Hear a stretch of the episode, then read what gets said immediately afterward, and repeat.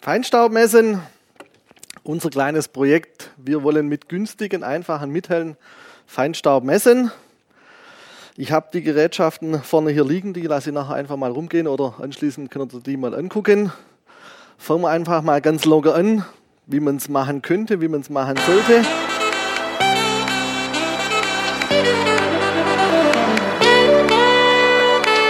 Ein Künstler auf der Jagd nach Feinstaub am Stuttgarter Neckartor, dem am schlimmsten belasteten Ort Deutschlands.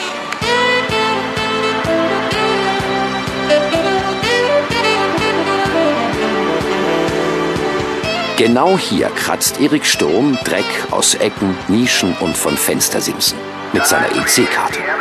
Winzige Teilchen, die durch Dieselruß und Reifenabrieb in die Luft geraten sind und sich dann absetzen. Das Feinstaub krebserregend ist, das weiß man ja. Deswegen schütze ich mich auch mit der Maske und meine Freundin freut sich da auch drüber. Acht Kilo Feinstaub hat Erik Sturm in den letzten vier Jahren gesammelt. In seinem Atelier in Stuttgart-Münster verarbeitet er ihn weiter. Für den 33-Jährigen, der an der Kunstakademie in Stuttgart Bildhauerei studiert hat, ist Feinstaub ein faszinierender Werkstoff. Wenn man mit dem Mikroskop drauf guckt, dann ist es bunt. Und man sieht, dass da farbige Plastikteilchen drin sind, Salze, Glas, komische organische Stoffe, die aussehen wie Tierchen. Äh, das ist ein Mikrokosmos. Nachdem Erik Sturm die Feinstaubpartikel mit einem Kleister zu einer Farbe vermischt hat, füllt er sie in Tuben ab und malt damit seine grau-schwarzen Bilder. Ihre Struktur? Ein Zufallsprodukt. Also der Trocknungsprozess dauert circa eine Woche und die Farbe zieht sich während dem Trocknen zusammen und ergibt diese Struktur. Das heißt, es härtet aus. Sobald es trocken ist, ist das Bild fertig. Für dieses Kunstwerk, es hängt zurzeit im Landesmuseum Württemberg in Stuttgart, hat Erik Sturm gerade den Förderpreis der Evangelischen Landeskirche bekommen. Die Jury hat wohl sehr äh, positiv gefunden, dass er Alltagsprodukte dieser Gesellschaft, Abfallprodukte wie Staub, am Neckartor ist besonders viel Staub, das sammelt, wenn Sie so wollen, umsetzt in künstlerischen Ausdruck und so auf eine gesellschaftliche Problematik aufmerksam macht und sie gleichsam verwandelt in eine eigene Form. Politisch einmischen will der Künstler sich nicht in die Feinstaubdebatte. Er sieht sich als Beobachter, der weder verurteilt noch beschönigt. So kann man es natürlich machen, so machen wir es natürlich nicht, aber einfach zur Einstimmung, also wird auch aus Feinstaub kann auch noch Kunst werden. So sieht unser Bausatz aus. Das sind relativ einfache Bauteile. Erkläre ich nachher noch im Detail, wo man die bestellt, wie man die bestellt. Das Ganze läuft unter dem Thema IoT, Internet of Things. Und ganz früher war immer so der Raspberry Pi, der große Bastelcomputer, wo alle angefangen haben. Dann kam der Arduino und mittlerweile ist man beim ESP 8266. Der ist von der Größe her, dass ihr es euch vorstellen könnt, das ist ein ganzer Computer. Ist eigentlich ein WLAN-Chip, der hat 80 MHz Maschine drauf, die wird einfach vergewaltigt und mit der haben wir unsere Firmware drauf geflasht und der sendet einfach die Messwerte in, über WLAN an unseren Server. Dann gibt es noch einen Feinstaubsensor, wie der Name schon sagt, Name ist Programm. Und zwar ist das ein Ersatzteil aus einer japanischen Klimaanlage, den es in Europa nicht gibt.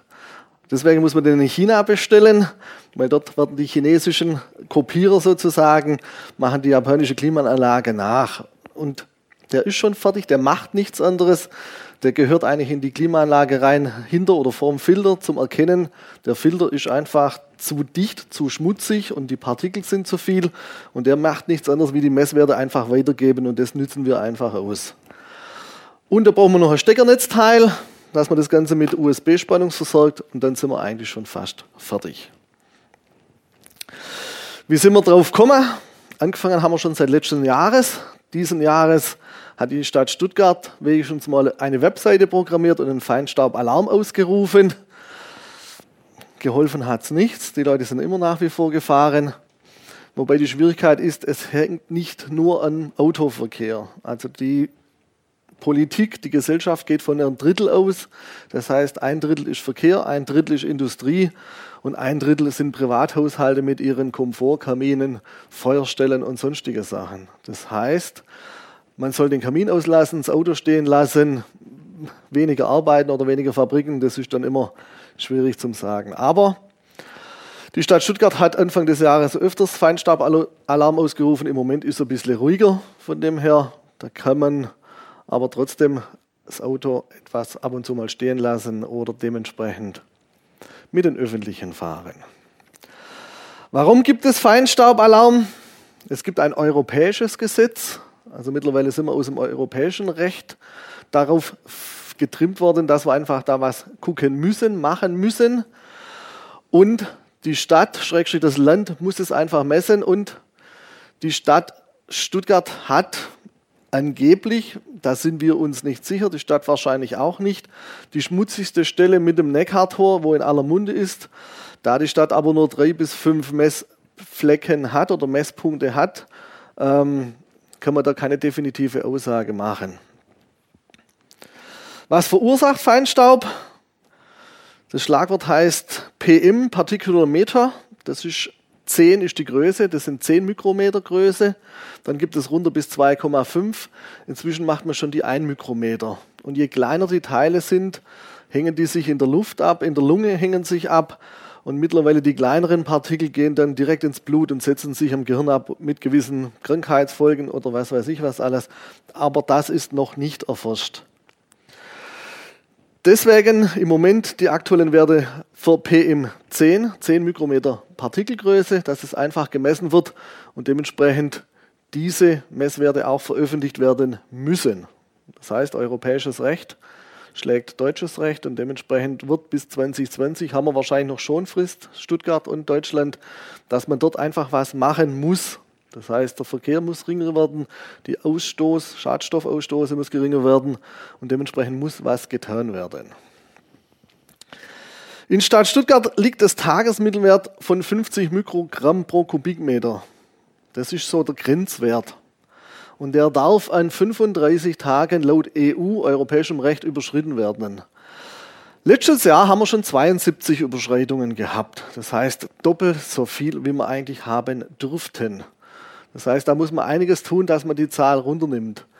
Wenn man anguckt, 2005 waren wir noch bei 187, also ein bisschen was hat sich getan, wo wir uns nicht ganz sicher sind, ob sich die Messmethode verändert hat oder die Auswertemethode verändert hat. Auch da gibt es keine gewissen genauen Aussagen.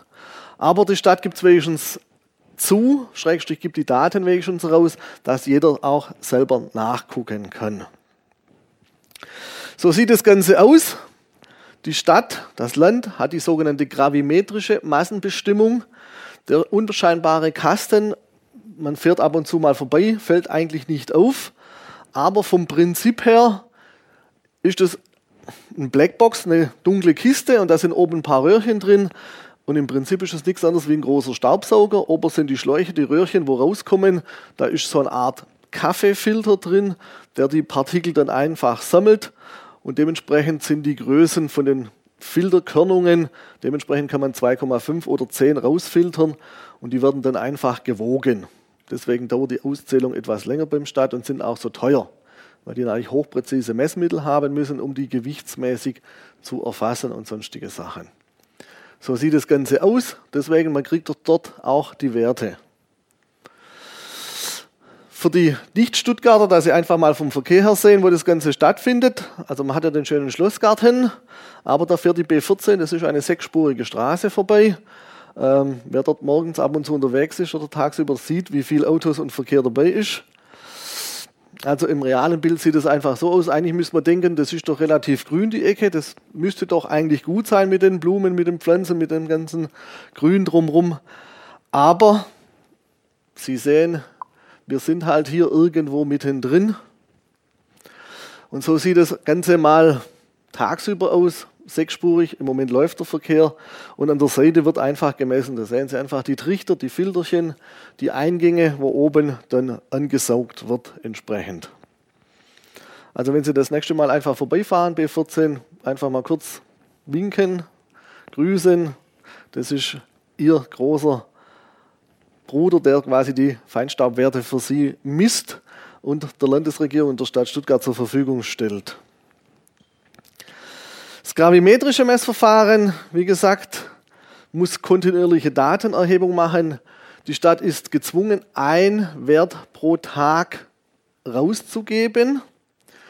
Unsere Intention ist, wir hätten gern mehr.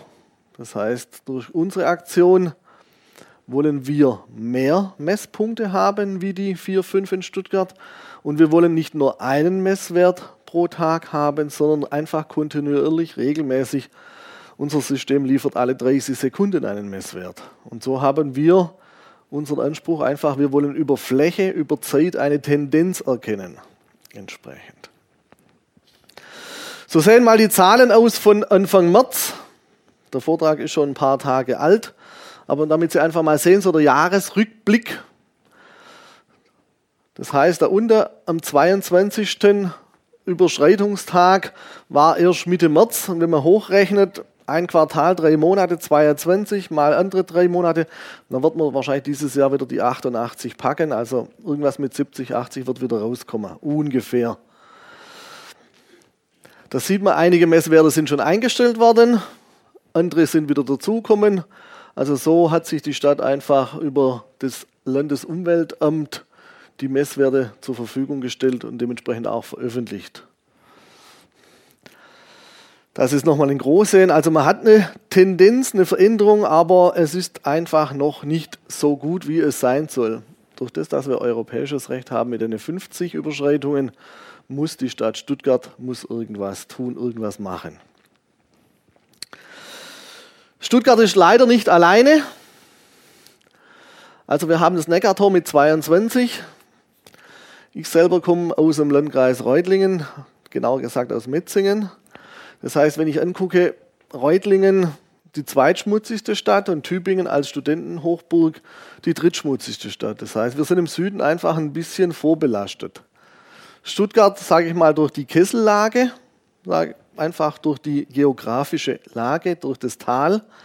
Das merken Sie selber, wenn Sie abends rausfahren. Abends ist es einfach ein bisschen kühler wie unten in der Stadt entsprechend. Aber man sieht, Stuttgart ist nicht alleine und die anderen Städte folgen entsprechend hinterher.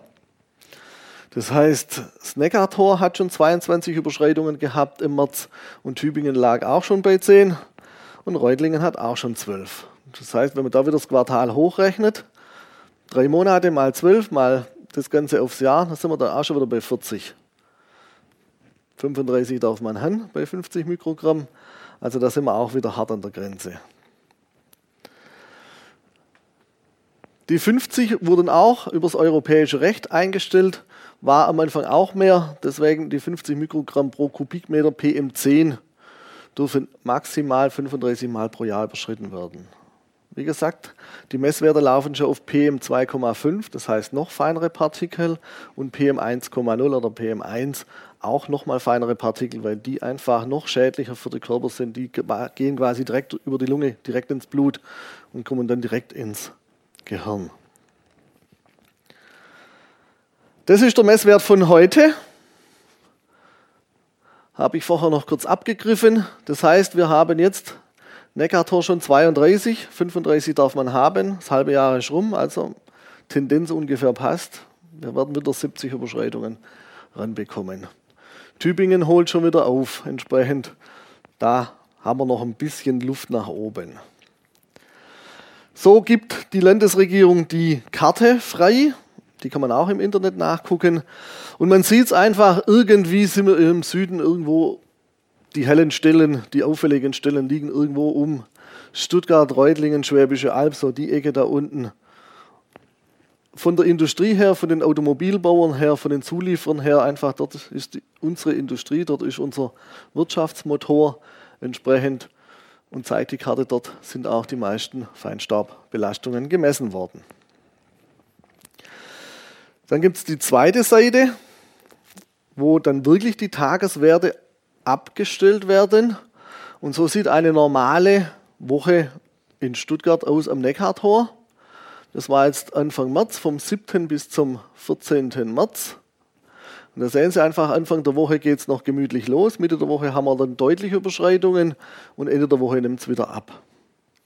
Das hängt mit dem Verkehr zusammen, mit den Sonnentagen, mit Regen, mit Urlaub, mit Feiertagen, mit sonstigen Sachen hängt es zusammen. Einfach, dass Sie sich das mal auf der Zunge zergehen lassen. 50 als Grenzwert und ich bin dann locker schon an einem Tag mit 85, 86 drüber. Anfang der Woche bin ich auch schon bei 46. Das heißt, da ist deutlicher Handlungsbedarf. Als Beispiel die Woche vor Ostern mal genommen. Das heißt, viele sind schon im Urlaub, teilweise noch Skifahren, berufsmäßig nicht unterwegs.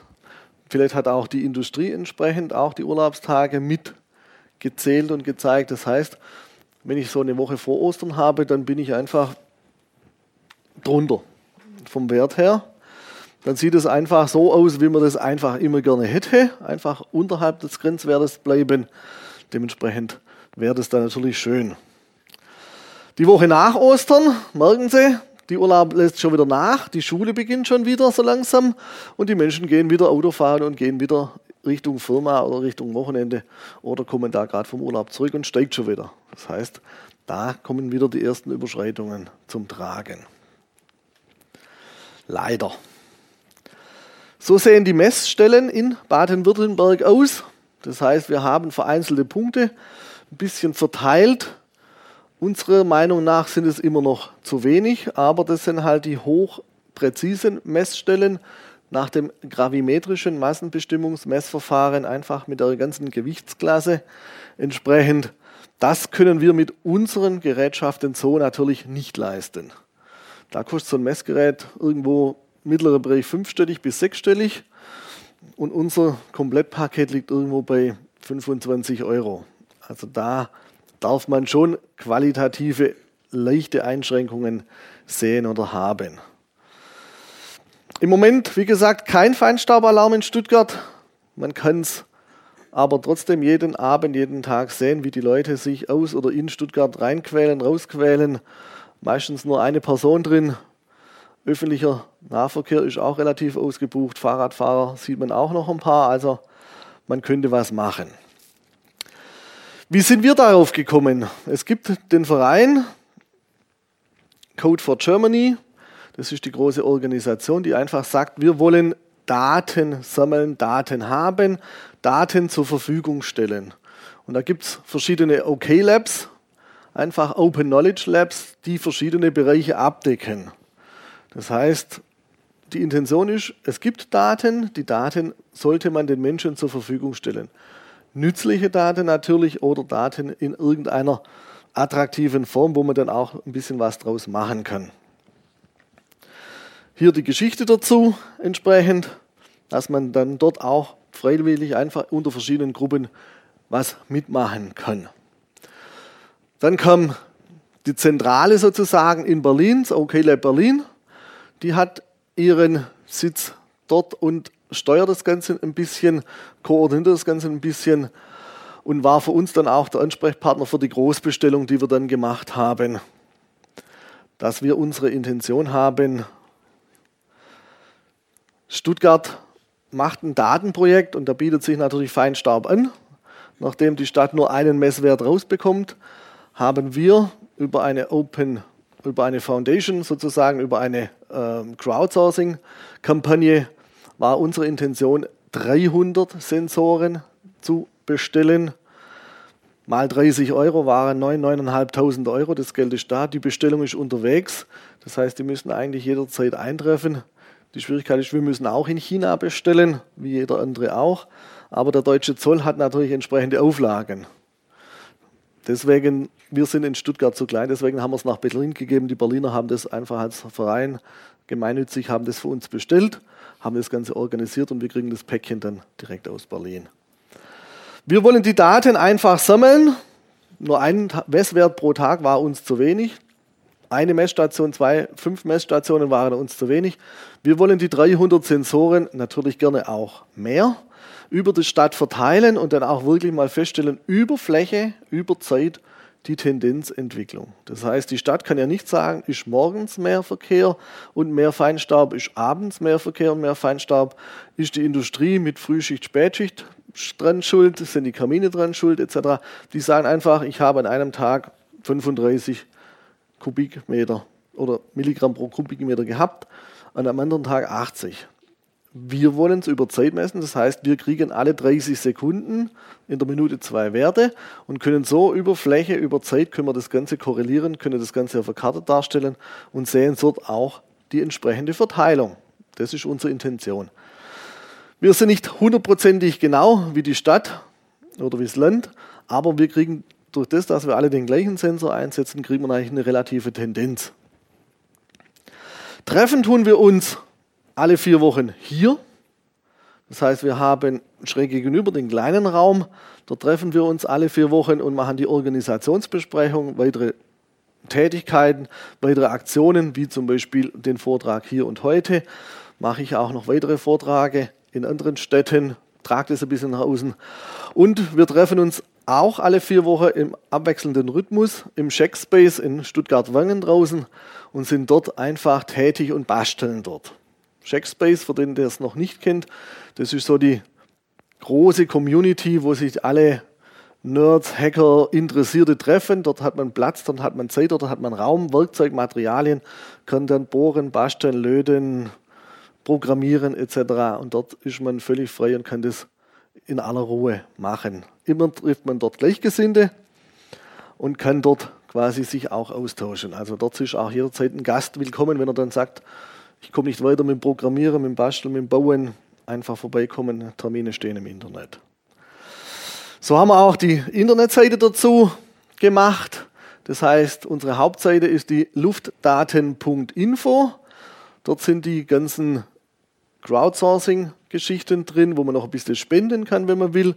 Dort sind auch weitere Berichte, Zeitungsartikel, ein Bericht vom SWR ist schon online dass man dort entsprechend alles sehen kann, nachlesen kann. Ziel ist, wir wollen einen Feinstaubsensor bauen mit dem optischen Messverfahren. So funktioniert er einfach. Und das Ganze über Zeit, über Fläche verteilen. Mindestens die 300 Stück in Stuttgart. Jede weitere sind natürlich besser. Und nicht nur Stuttgart, sondern wir wollen das Ganze Baden-Württemberg, Deutschland und dann die ganze Welt erobern. 25 Euro, jeder kann mitmachen, also so teuer ist es nicht. Alles andere ist schon erledigt, das heißt, die Firmware ist fertig zum Programmieren, alles andere ist kostenlos, Open Source. Das heißt, wenn jemand am Code noch rumschreiben möchte und sagt, ich kriege noch eine bessere Funktionalität hin, feuerfrei mitmachen, gar kein Thema. So sehen unsere Bauteile aus gebe die jetzt einfach mal in die Reihen rein, dass ihr mal seht, einer ist schon fertig gebaut, zusammengesteckt, so sieht das Ganze aus, mehr ist das nicht. Hier kommen die Einzelteile. Warenwert, wie gesagt, 15 bis 20 Euro mittlerweile. Die Chinesen reagieren sehr prompt. Wo wir angefangen haben, mussten wir diesen kleinen Computer noch selber löten. Das heißt, da hat der Computer irgendwas mit 6 Euro gekostet, die Platine hat nochmal 50 Cent gekostet, das Spannungsversorgungsnetzteil nochmal 1 Euro etc. Und so haben wir angefangen zu basteln.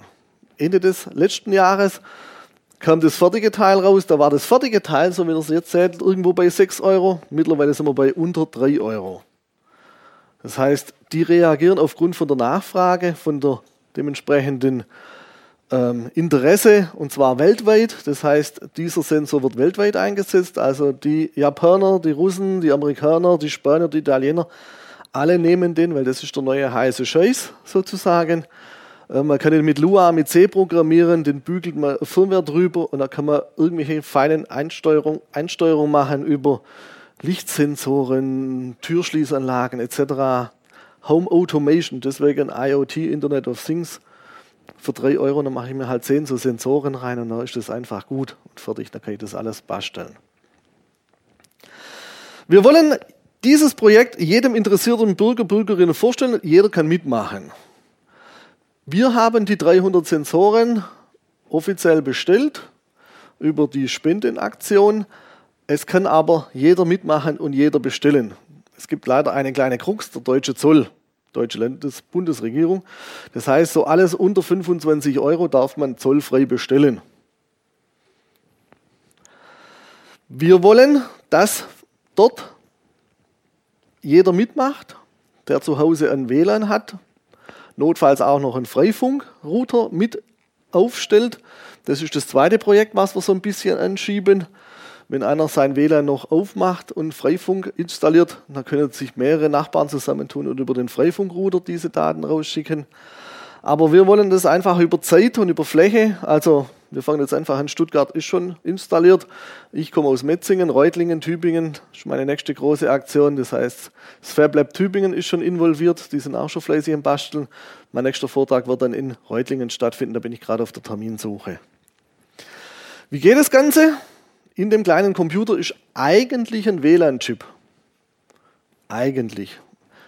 Das ist uns aber zu wenig gewesen, weil der kleine Computer, der da drauf ist, kann mehr. Somit nehmen wir den WLAN-Chip und geben dem eine Firmware und dann kann der als kleiner Computer arbeiten. Der schickt die Daten über das WLAN dann an unseren Server und dementsprechend werden die Daten dort bei uns gesammelt. Wie geht das Ganze? Ihr müsst die Bauteile leider oder zum Glück selber bestimmen. Jeder kann bestellen, so viel er möchte. Denkt an die Grenze. Dann bestellt er halt fünfmal oder jeden Tag einen. So machen wir es auch. Also da wird halt heute einer bestellt, morgen einer bestellt, übermorgen, über, über, über. Und so hat man halt auch acht Päckchen. Statt ein großes gibt es halt acht kleine Päckchen direkt aus China. Das ist auch gar kein Thema. Hier ist die Einkaufsliste. Node MCU, das ist der ESP, das ist der kleine Computer. Der Feinstabsensor der Xinjie, der PPD42NS, der misst die Partikel. Wie gesagt, das ist das Ersatzteil aus einer japanischen Klimaanlage. Der ist schon fertig, der gibt die Daten schon raus. Inzwischen bauen wir noch einen Temperatursensor rein, einen DHT22.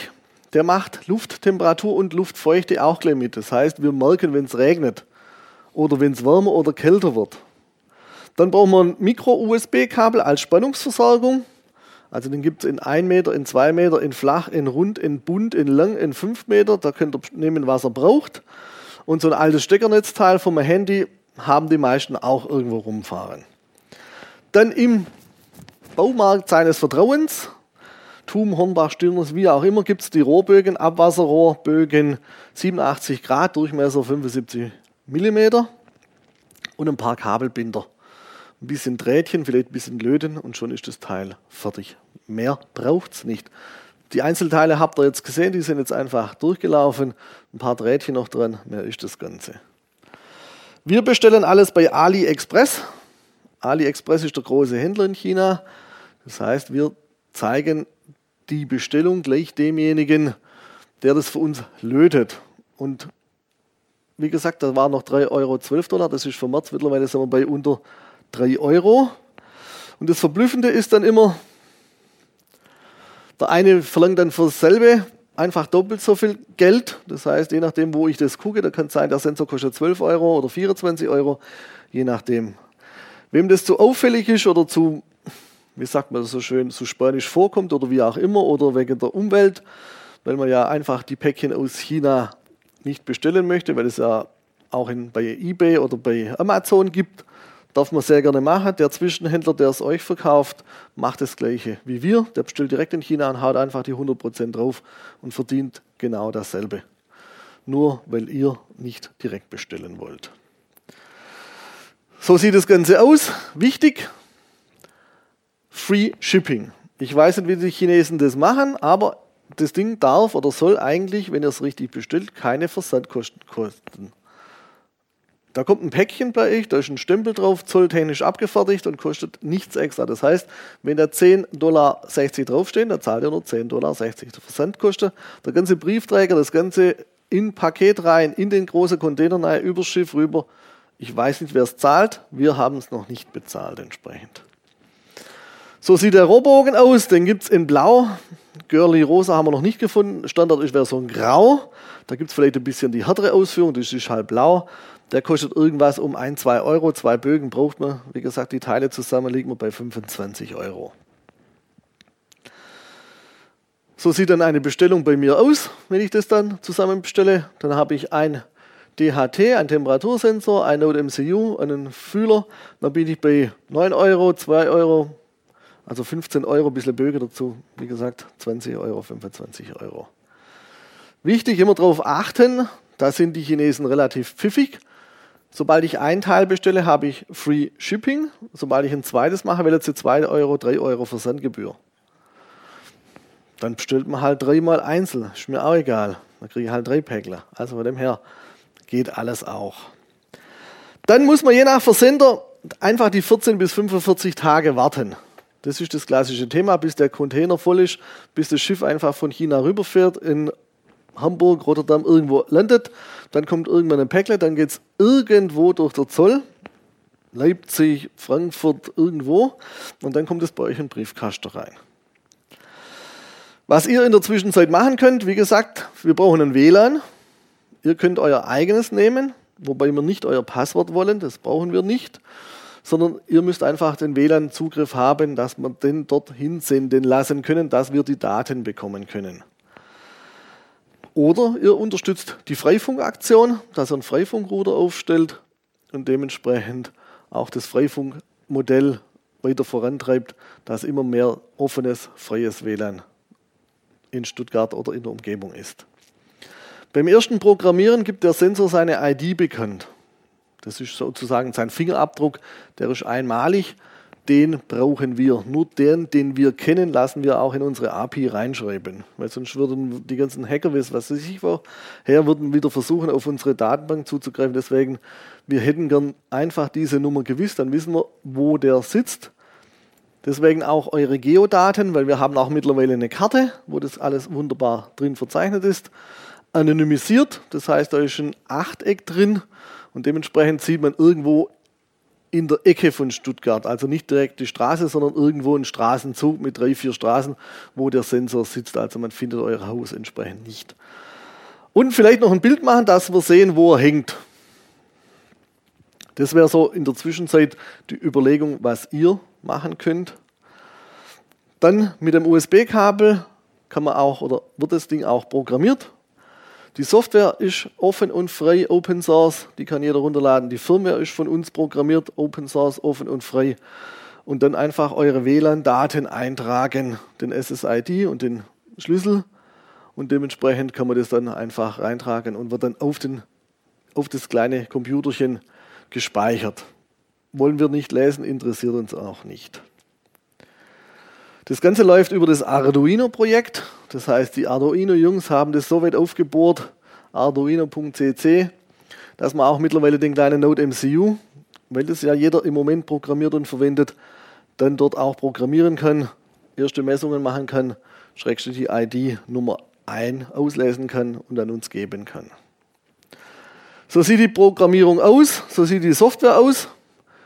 Einfache Installation, ich lade mir die Firmware bei uns auf der Webseite herunter, packe mir meine Dateien rein und das Einzige, was ich jetzt noch machen muss, ist in diese Software, in diese Firmware den WLAN-Schlüssel oder Freifunk entsprechend eintragen und dann übertragen. Dann bei nach dem Zusammenbauen wird das Steckernetzteil eingesteckt. Deswegen, man braucht auch immer Strom.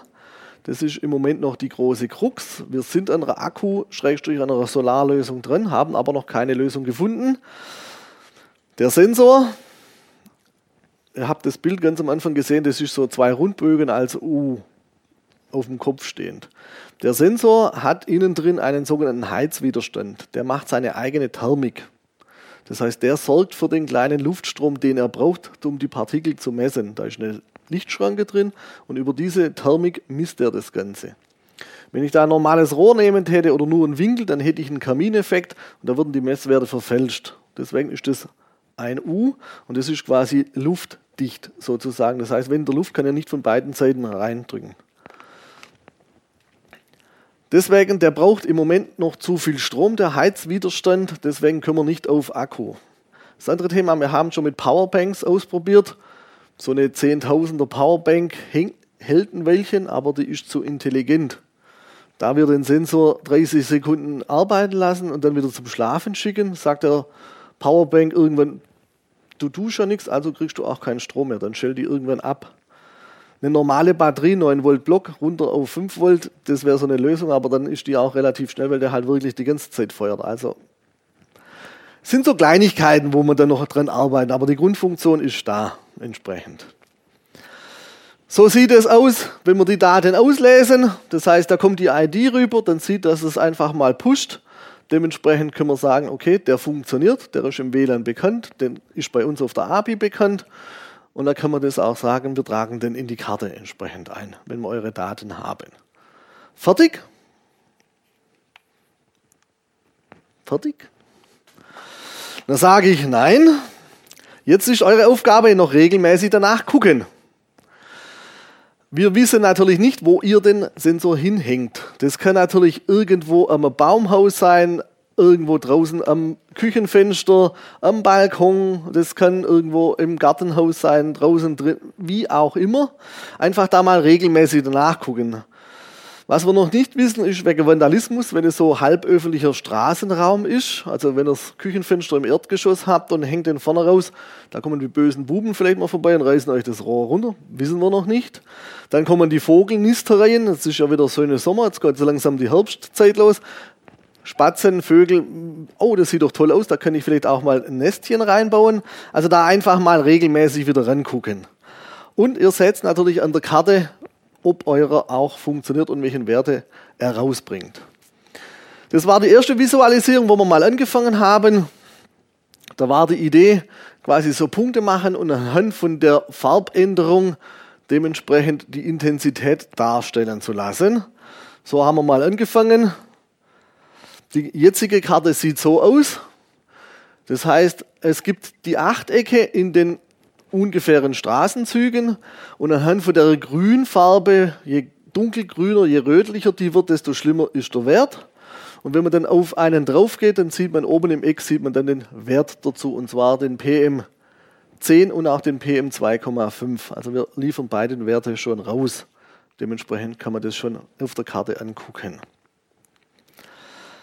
Optische Messverfahren, haben wir gesagt, ist es bei uns. Das heißt, wir kriegen wirklich alles rein. Uns interessiert oder unser Sensor interessiert es nicht, ob das Reifenabtrieb, Bremsstaub, Blütenpollen, Haselnussstrauch, Streusalz, irgendwas ist, Ruß vom Kamin. Das können wir mit unserer einfachen Messmethode nicht unterscheiden. Das Land, die Stadt kann das machen über das gravimetrische Messverfahren. Die wiegt es richtig aus und kann das wirklich sortieren, ob das Pollen sind, ob das Reifen, Ruß, sonstige Sachen ist. Deswegen ist ja auch die Messmethode so teuer. Aber allein über eine Tendenz zu erkennen, sieht man bei uns einfach schön die Spitzen. Das ist bei uns einfach mal so die Möglichkeit, über den Tag wirklich die Spitzen zu erkennen, dass man sieht, mittags ist viel Verkehr, mittags ist wenig Verkehr oder über den Monat sehe ich mit Tageszeiten, mit Urlaubszeiten mit Wochenenden bis hin zu den ganzen Wochen, zu den Jahren entsprechend. Zum Glück war unser erstes Sensorprojekt war einfach schon letztes Jahr fertig. Das heißt, hier seht ihr einfach mal Silvester. Ich habe zwei Sensoren. Bei mir einmal vorm Haus zur Hauptstraße hin, wo einfach Verkehr ist. Und zur Rückseite hin, wo die schöne Seite ist, wo allerdings auch die ganzen Böller dann hochgeschossen werden. Das heißt, normalerweise habe ich vor dem Haus mehr Schmutz, mehr Feinstaub. An Silvester haben die jungen Menschen einfach um 18 Uhr schon mit den ersten Raketen und Böller angefangen. Das heißt, da habe ich schon den ersten Peak oben. Und bis der Rauch, der erste, ums Haus rumgezogen ist, dauert es einfach ein bisschen Zeit. Und wenn man die Messwerte, ich habe die Skala extra abgeschnitten, wenn man die nimmt, müsste man Silvester eigentlich verbieten. Oder dann wirklich sagen, wir sammeln von jedem Bürger 5 Euro ein und dann macht die Stadt, die Gemeinde, die Kommune wirklich ein Feuerwerk, Viertelstunde, gezielt und dann ist gut. Nach 12 Uhr geht es dann erst richtig los und dann braucht es so locker bis morgens um 5, bis der ganze Nebel wieder verschwunden ist. Also wer in Stuttgart oder sonstige Sachen unterwegs ist, weiß, überall nach einer Viertelstunde ist so viel Nebel, so viel Dunst, man sieht nichts mehr. Außer man ist wirklich draußen am freien Feld, wo das gezielte Feuerwerk da oben ist entsprechend. Auch da sieht man wieder schön der Versatz vor dem Haus, hinter dem Haus bei mir. Das braucht einfach ein bisschen, aber dann ist wirklich bis morgens fünf, bis das Ganze wieder abgezogen ist, dass ich, sage ich mal, normale Werte habe. Gravimetrisch, die messen halt einen Messwert pro Tag. Wir machen das Ganze über die Zeit und über die Fläche.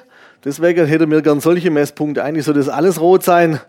Das wäre unsere Intention. Also Stuttgart mit den 300 und jeder, der mitmachen möchte, mitmachen will, einfach melden, Teile bestellen, anschließen, programmieren, feuerfrei. So sieht das Ganze aus. Wenn das dann fertig ist, in den Röhrbögen drin mit Kabelbindern, mit Ducktape, mit Panzerband, mit irgendwo, kann auch schöne Schellen hinmachen, man kann es anstreichen, lackieren. Da sind der Fantasie keine Grenzen gesetzt. Jetzt zur Qualität. Wenn wir dann Messungen haben, das ist, der obere ist ein hochwertiges Messinstrument, der Dialers DC 110 Pro R Meter, der hat die einfach gemessen. Und wir haben mal, oder irgendjemand anders hat den mal den unseren DTP, unseren Sinju dagegen gehalten. Man sieht, wir sind in der gleichen Kurve. Wir kriegen nicht hundertprozentig exakt die gleichen Werte, aber wenn der Peak kommt, dann sind wir genauso auf dem Peak. Das heißt, wir haben Werte, die annähernd der Realität entsprechend. Plus, minus ein bisschen Streuung. Das Schöne ist natürlich, da wir letztes Jahr schon unterwegs waren, werden wir immer wieder angesprochen, angeschrieben und auch im Checkspace oder in der Bibliothek besucht. Dann kam eines Abends der Herr Dr. Fritz herein und stellte sich vor, Abteilung Materialprüfungsanstalt. Die Materialprüfungsanstalt in Stuttgart von der Uni hat ähnliche Problematiken. Da gibt es ein europäisches Forschungsprojekt. Und zwar steht auf der Insel Reichenau ein Weltkulturerbe so eine alte Kirche, so ein altes Kloster. Was machen die? Denen fällt der Putz von der Wand runter. Aufgrund von Feinstaub, von dem ganzen Kerzenanzünden, von dem Weihrauch, von den ganzen Besuchertruppen indoor, die einfach den ganzen Staub aufwirbeln die haben auch die teuren Messgeräte. Und da hat er gesehen, dass wir was Günstiges haben. Und wir haben im Moment gerade in der Insel Reichenau unsere Sensoren als Vergleichsmessung mit seinen dabei. Das heißt, wir machen gerade Referenzmessungen. Wir haben die Sensoren, drei, vier, fünf Stück an den Originalplätzen, die die schon gemessen haben oder die mit uns messen.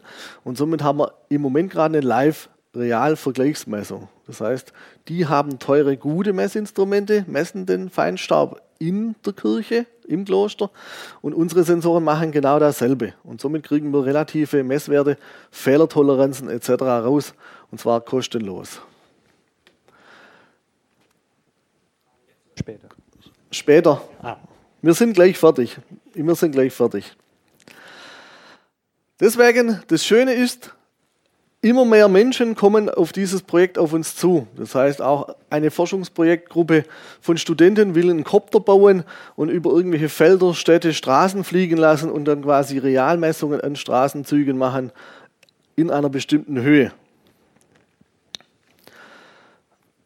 Wie gesagt, die messen für uns, Schrägstrich, wir messen mit denen gemeinsam, dass man das einfach sehen kann.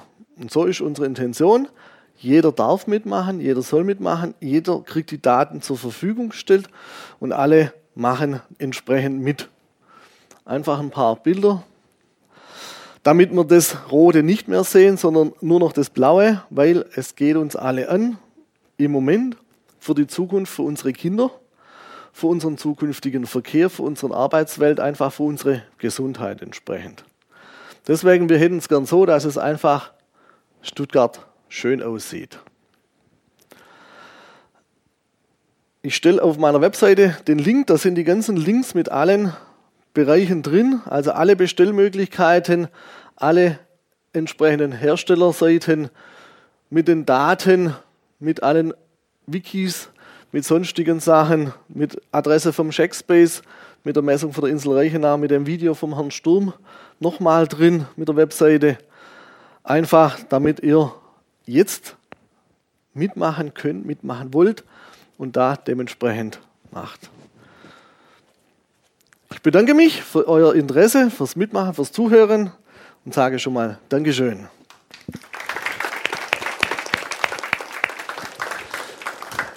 Jetzt die Fragen.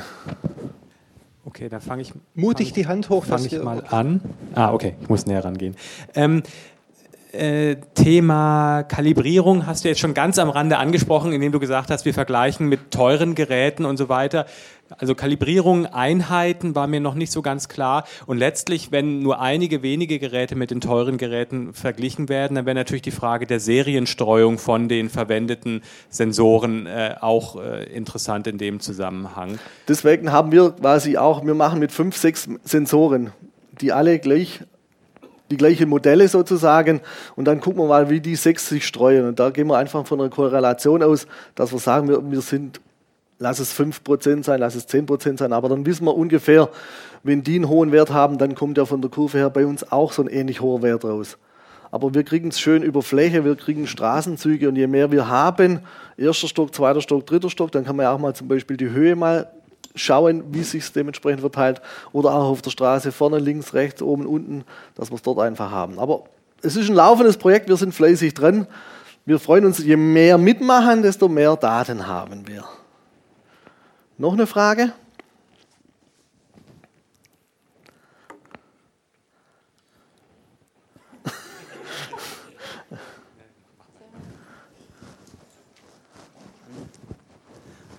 Muss es genau dieser ähm, äh, Partikelsensor sein oder könnten auch andere verwendet werden? Es gibt ja durchaus mehrere. Die es gibt anbieten. im Moment Versuche von uns. Wir haben auch gemerkt, es gibt einen neuen. Die Chinesen schlafen nicht, die Japaner auch nicht. Ähm, er ist im Moment seit letzten Jahres unser Hauptfavorit an Sensoren. Aufgrund von der Stromaufnahme müssten wir damit leben. Es gibt aber einen neuen, den sind wir gerade am Testen. Der wird dann auch noch aktualisiert und angestellt, dementsprechend, dass wir dann sagen können, weil der hat einen kleinen Lüfter drin. Das heißt, er hat den Heizwiderstand nicht drin und braucht weniger Strom. Da laufen die ersten Versuche. Wir haben schon die ersten Bestellungen ausgelöst und probieren das jetzt quasi aus. Das heißt, im Moment haben wir Stand heute den, den ich euch gezeigt habe, aber für die Zukunft sind wir eigentlich dabei, auch den neuen, besseren zu testen. Gerne. Ähm, ja, ich habe noch nicht ganz kapiert, wie das jetzt mit der Auflösung läuft. Also ich habe eben gesehen, da wurden zwei Werte ausgegeben, dieser P1, P2 oder so. Mhm. PM10 und PM2,5. Ja, also das geht da um die Durchmesser. Partikel, Partikelgröße, genau. Mhm. 10 Mikrometer und 2,5 Mikrometer. Das heißt, da wird jetzt für beide Größen sozusagen immer ein Wert rausgegeben und da kann jetzt alles ab da und drüber liegen, bis zu 10 und ab, alles ab da auch wieder drüber sprich Pollen oder genau. alles mögliche. Okay. Also alles so um 10. Das heißt, wenn größere Partikel durchfallen, sehen wir sie nicht, weil die einfach nicht gezählt werden und die ganz kleinen sehen wir dann auch nicht. Genau. Deswegen, mhm. es ist aber auch bei der offiziellen Messung so, da wird genau nur dieser PM10 im Moment genommen und PM2,5 vielleicht hier, genau. Alles klar.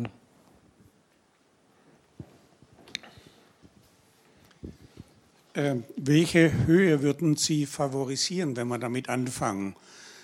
Äh, oben auf dem Balkon, da ist auch sicherer, kommt nicht so viel Verschmutzung dran, äh, also von, vom Boden her oder so, sondern wirklich der Luftstrom, in dem von weiter her vom Verkehr, Industrie etc. die Werte drin sind oder?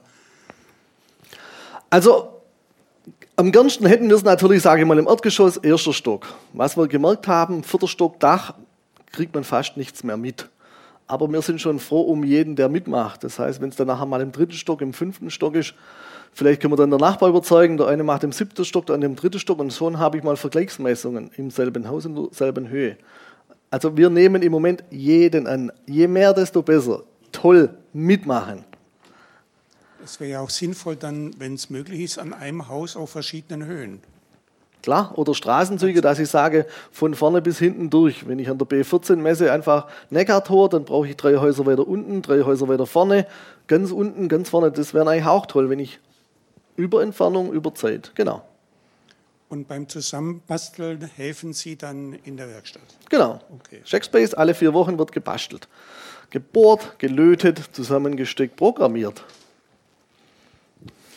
auch die Frage zum, nochmal zum Aufstellort. Ja. Äh, also ich wohne im fünften Stock äh, Dachgeschoss in Cannstatt.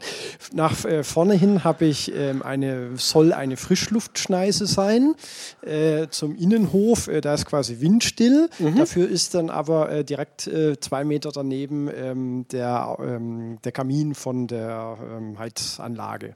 So, jetzt habe ich ja beliebig viele Möglichkeiten, wo ich es dann hinmachen kann. Was Am besten zwei Sensoren, drei Sensoren bestellen, einfach alle Ecken ausprobieren. Das ist jetzt die Live-Karte, Ja, ja, ja, jetzt okay. live Stuttgart. Das heißt, wenn ich den draufgehe, dementsprechend sehen die Sensoren und Werte. Da haben wir einen, da wissen wir noch nicht, warum das so ist. Der fällt ein bisschen aus dem Rand. Das sind jetzt meine zwei. Einer Vorhaus, einer Hinterhaus. Da sieht man genau entsprechend bei einem Sensor, das heißt, ich habe ähnliche Situation, das heißt, ich habe einmal vor dem Haus die Straße, B313, Metzingen-Grafenberg, wo immer der ganze Verkehr rüberrauscht. Und auf der Rückseite hinterm Haus ist quasi freies Feld, schöne Sicht, Blume, Wiese, sonstige Sachen. Habe ich auch so gemacht, deswegen ist in meinem Achteck hier oben sind einfach beide Werte zu sehen. Das heißt, einer ist mit 1000 dabei und der andere ist halt mit 2000 dabei. Am selben Ort einfach andere Hausseite. Und ich wohne im zweiten Stock. Sind diese Metainformationen auch irgendwo gespeichert und für mich als Kartennutzer abrufbar? Oder? Weil es wäre interessant, genau solche Informationen auch irgendwie zumindest. Also die. Karte ist öffentlich und frei und die Daten, die dahinter stehen, sind auch öffentlich und frei. Das Einzige, was wir machen, ist, wir anonymisieren es. Das heißt, im Moment, mein Sensor heißt halt, wenn ich das weiß, ist meiner 65 und 70. Und wenn ich jetzt in unsere Karte so nah ranfahre, dann sehen Sie ungefähr, wo ich wohne. Das ist maximal, was Sie rauskriegen. Aber die Daten sind frei. Das heißt, man, man kann die Daten auch als CSV, als Excel, das heißt, man hat den ganzen Datenstrang, kann man sich herunterladen, wenn man den haben möchte, klar. Ja, was ich meine ist aber, wenn ich jetzt sage, ich installiere einen Sensor unten in der Garage im Erdgeschoss, einen im dritten Stock bei mir oder einen vorne, einen hinten, ähm, dass dann irgendwie, ja, man hat ja noch ein bisschen Platz da unten, Genau. dass da noch steht, dass, dass man ein Freitextfeld einfach machen kann, Straße, Rückseite, Luftschneise oder sowas in der Richtung. Ist es vorgesehen? Ähm, es ist angedacht, aber aufgrund von der Anonymisierung, datenschutzrechtlichen Gründen, haben wir mal gesagt, wir lassen es mal weg. Also ich weiß es, was bei mir was ist, aber für die anderen ist es uninteressant. Die sind einfach froh, dass sie überhaupt schon mal Werte haben. Sag jetzt mal, weil viele haben meistens nur einen Sensor. Die sagen, die machen mit einem Sensor, dann ist gut. Also man wird, wird man machen. Deswegen wäre auch das Thema Bilder. Deswegen die laufen dann im Hintergrund, dass man sagen kann, der Sensor ist dann dieses Bild und im Keller, Erdgeschoss etc., dass wir das dann zuordnen können. Dann können wir das vielleicht noch als Pseudotext irgendwo noch machen. Aber Okay, naja, im Kommentar ist ja erstens jedem selbst überlassen, was er hinschreibt und so. Äh, zweite Frage geht in die gleiche Richtung, nämlich was kann man da noch erweitern? Ähm, könnte man auch Sachen mit in Richtung Gassensorik erweitern, dass man so einen, so einen organischen Gassensor noch mit irgendwie raufnimmt oder so? Oder? NOx, Stickstoff ist noch ein Thema und Lautstärke ist noch ein Thema, Projekt, wo wir gerade dran sind. Das heißt, wir wollen noch ein Mikrofon einbauen und die Lautstärke mit aufzeichnen. Das heißt, da werden irgendwelche 30 Sekunden einfach mal die Dezibel mit aufgezeichnet, um zu messen, ob der Straßenverkehr ist oder sonstige Sachen. Die Projekte laufen auch noch nebenher.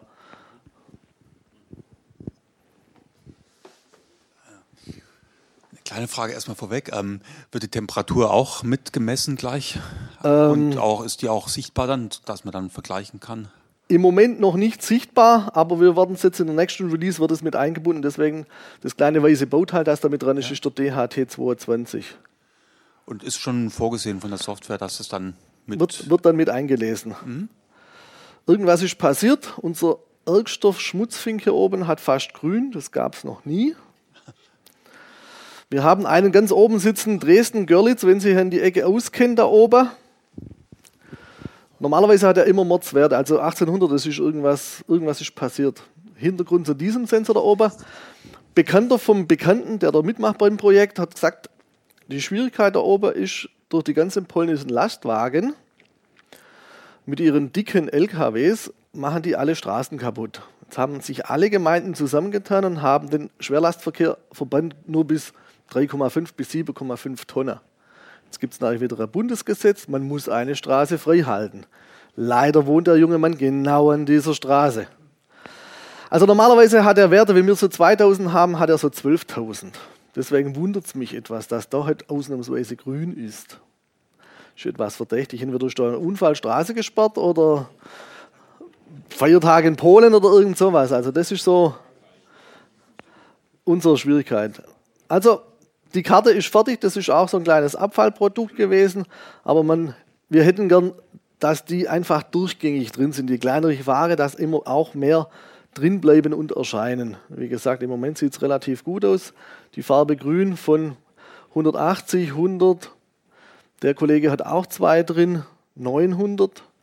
43, also da kommt es drauf an, dementsprechend, wo man sitzt.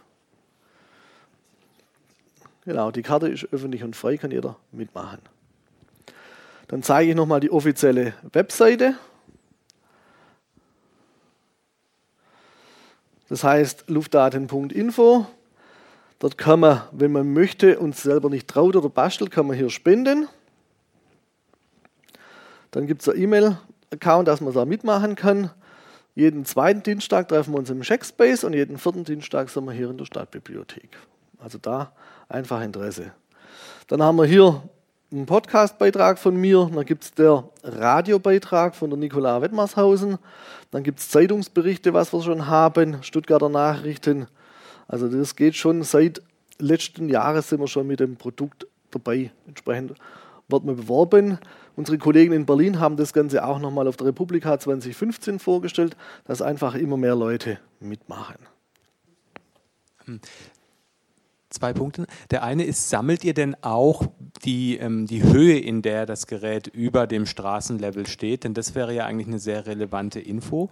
Und zweite Frage. Moment, ähm, wir ja. versuchen es über die Geodaten mit abzugreifen. Das heißt, wir wollen bei dir Geodaten ah, und dann okay. erster, zweiter, dritter Stock, das wir es ungefähr wissen. Und vielleicht auch noch ein Bild dazu. Okay. Gut, zweite Frage. Und ähm, ja, könntest du vielleicht noch ein bisschen stärker auf das Messprinzip eingehen? Also du hast sehr viel über die Technik äh, der Verarbeitung und so weiter geredet, aber wie funktioniert denn die Messung, also aus der physikalischen Ecke kommend?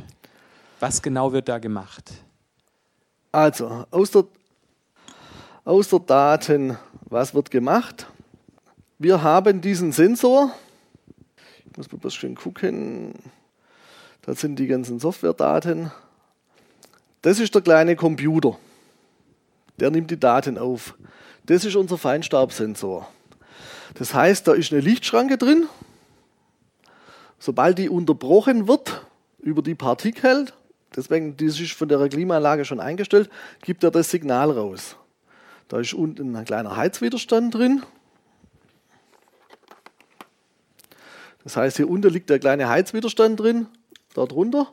Und durch die kleine Thermik erzeugt er quasi seinen kleinen Luftstrom selber. Und dann wird einfach gezählt, was hier da durchfliegt. Und dementsprechend haben wir den Algorithmus gemacht und zählen einfach, weil die Signale kommen hinten schon raus und sagen einfach, tak, tak, tak, tak, zählt. Deswegen haben wir eine gewisse Streuung drin, weil wenn da zwei durchfliegen, sehen wir sie halt nicht. Oder wenn da die ganz knapp nebeneinander durchfliegen, kann es sein, wir sehen es auch nicht. Deswegen haben wir einen Algorithmus drüber gelegt, dass wir das einfach zählen. Er macht schon das Ganze, das heißt, wir müssen da nicht nochmal irgendwas programmieren, sondern wir sagen, wir nehmen seine Daten und rechnen das Einzige, was glaube ich, die rechnen das in Fuß, Kubikfuß und wir müssen es in Kubikmeter noch umrechnen. Das ist das Einzige, was noch dahinter steckt. Aber ansonsten rein vom Messprinzip her, Lichtschranke hier oben und immer, wenn was durchfliegt, wird es gezählt, gibt es eine Flanke. Dementsprechend kommt das Signal hier unten raus und den zählen wir einfach. Das machen wir. Also wir empfehlen es immer so senkrecht in das Rohr reinzumachen. Da sind auch Löcher schon drin, das heißt, man kann mit dem Kabelbinder das einfach ranmachen. Deswegen Kabelbinder. Oder Heißkleber oder wie auch immer. Das liegt jedem frei. Nachdem du es vorhin schon erwähnt hast, wie weit seid ihr bei den Solarzellen? Weil ich finde es durchaus praktisch zu sagen, ich habe das Ding einfach draußen hängen, ohne eine, eine, dauernde Stromversorgung zu brauchen, sondern kann einfach sagen, es hängt draußen, kriegt dort seinen Strom und alle sind glücklich. Wie es immer so ist, man sollte es tun. Wir sind dabei. Wir suchen händeringend noch Menschen, die da mitmachen wollen und uns bei diesem Vorhaben unterstützen. Also wenn du ein Solarmodul hast, Zeit hast, da steht es Zeit, in Checkspace vorbeikommen, dann machen wir das ganze Thema. Wie gesagt, wir haben meistens alle noch unsere Jobs nebenher, das ist alles ein ehrenamtliches Projekt. Deswegen, wir sind daran und wir such, deswegen suchen wir auch solche Veranstaltungen, dass wir einfach Mitstreiter finden, die mitmachen wollen, die ihre Teile selber bestellen wollen, etc. etc. Genau.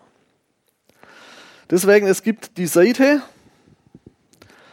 github.com slash opendata-stuttgart und dort sind die ganzen Daten drin, sprich, ist die Sensorsoftware drin, ist die Webseite drin, in dem Meta sind alle unsere Strukturen organisiert. Und hier im Wiki sind unsere ganzen Protokolle von unseren ganzen Treffen drin, was wir so besprochen haben, was wir gemacht haben, was wir gebastelt haben. Und sämtliche Anleitungen mit Firmware aufspielen, mit Senfo konfigurieren, mit Pinouts, mit Datenblätterspezifikationen etc. ist alles schon drin und fertig.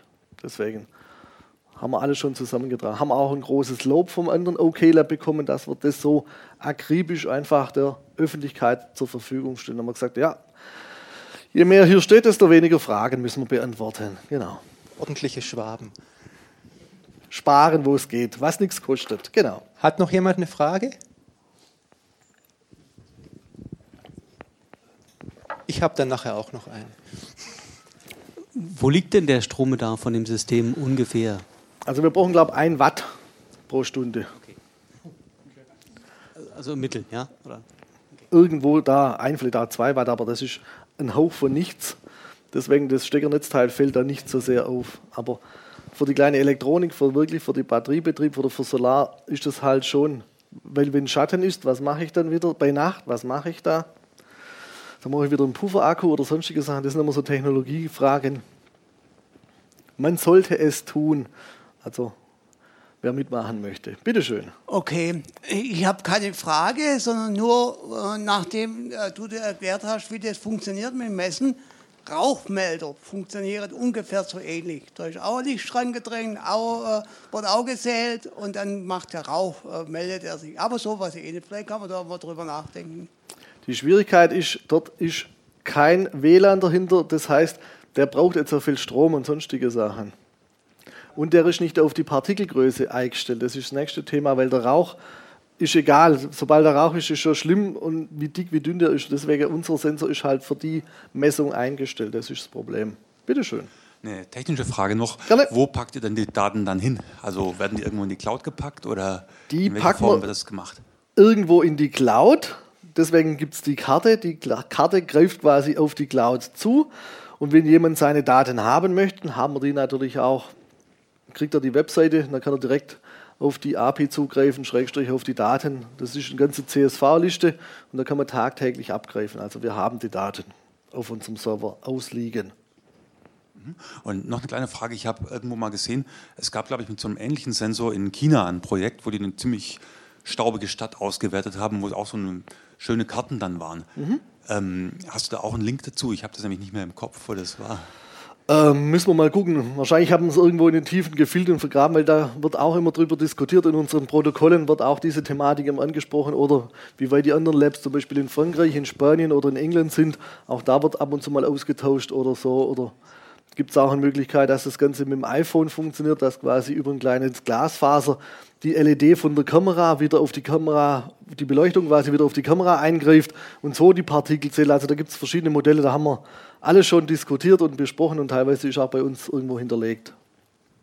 Ähm, eine Frage noch zu ähm, vielleicht für Stand der Technik in Zukunft. Also die sensiblen oder gefährlichen Partikel sind ja die kleinen, wahrscheinlich auch noch unter 2,5. Wohin geht die Reise? Gibt es irgendwann vielleicht noch Sensoren, die das dann auch können oder dass man das noch um Wert erweitert irgendwie? Ähm, das ist wie immer, solange es keiner will oder braucht oder niemand veranlasst, wird es auch nicht so sehr gemacht. 10 ist im Moment Stand des Gesetzes. Wir haben die Sensoren, die machen 10 und 2,5. Wir haben auch schon einen Arztbesuch gehabt, der auch schon solche Messungen gemacht hat. Der hat gesagt, 2,5, äh, eigentlich man müsste noch weiter runter, aber dazu müsste man die Bundes- und Landesregierung, schrägstrich die Europäische Union dazu bewegen, dass man diese Grenzwerte einfach auf den neueren Stand bringt. Und da traut sich im Moment noch keiner ran, weil sie noch nicht einmal für diese Situation eine Lösung haben. Ähm, ist mir nicht bekannt, aber gibt es bestimmt schon fertige. Also wir haben auch NOx-Sensoren, Stickstoff, es gibt was weiß ich was für alle Sensoren. Firma Bosch stellt die her, aber da kostet halt der Sensor 100, 150 Euro. Das ist uns im Moment einfach zu viel. Darf ich? Ja. Also wenn wir denn dann bald hoffentlich ganz viele Messwerte haben ja. und ganz viele schöne Diagramme, was bringt uns das, außer dass wir das dann haben? Was, oder was vermutet ihr, wo könnte das vielleicht eine politische Auswirkung haben? Wo würde, was könnte das für einen konkrete, konkreten Einfluss haben? Also die Vermutung, meine persönliche Vermutung, liegt irgendwo, wir werden natürlich von außen beobachtet, verschiedene politische Richtungen, denke ich jetzt einfach mal, die warten bloß drauf, bis sie wahrscheinlich irgendwo eine Lösung oder einen Hebel finden, wo sie sagen können, guck her, die Stuttgarter wilden Nerds haben eine Messung gemacht und das ist einigermaßen vertraubar. Ähm, dementsprechend müssen wir da irgendwas machen. Es gab ja das Gerichtsurteil oder der Prozess hat ja stattgefunden in Stuttgart. Der eine Kläger wurde ja schon abgewiesen, weil er zu weit weg wohnt vom Neckartor.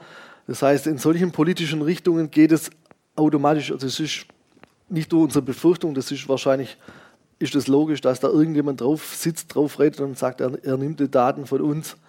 Ähm, es ist nicht unser politisches Interesse, da mit Gewalt was anzuschucken. Aber wir wissen natürlich, dass wir dort was lostreten. Das ist auf alle Fälle klar. Wir wissen nur noch nicht, in welche Richtung und wer es macht. Aber wird kommen. Gut. Alle Fragen abschließend beantwortet. Super. Dann würde ich sagen, vielen lieben Dank. War wirklich interessant. Super.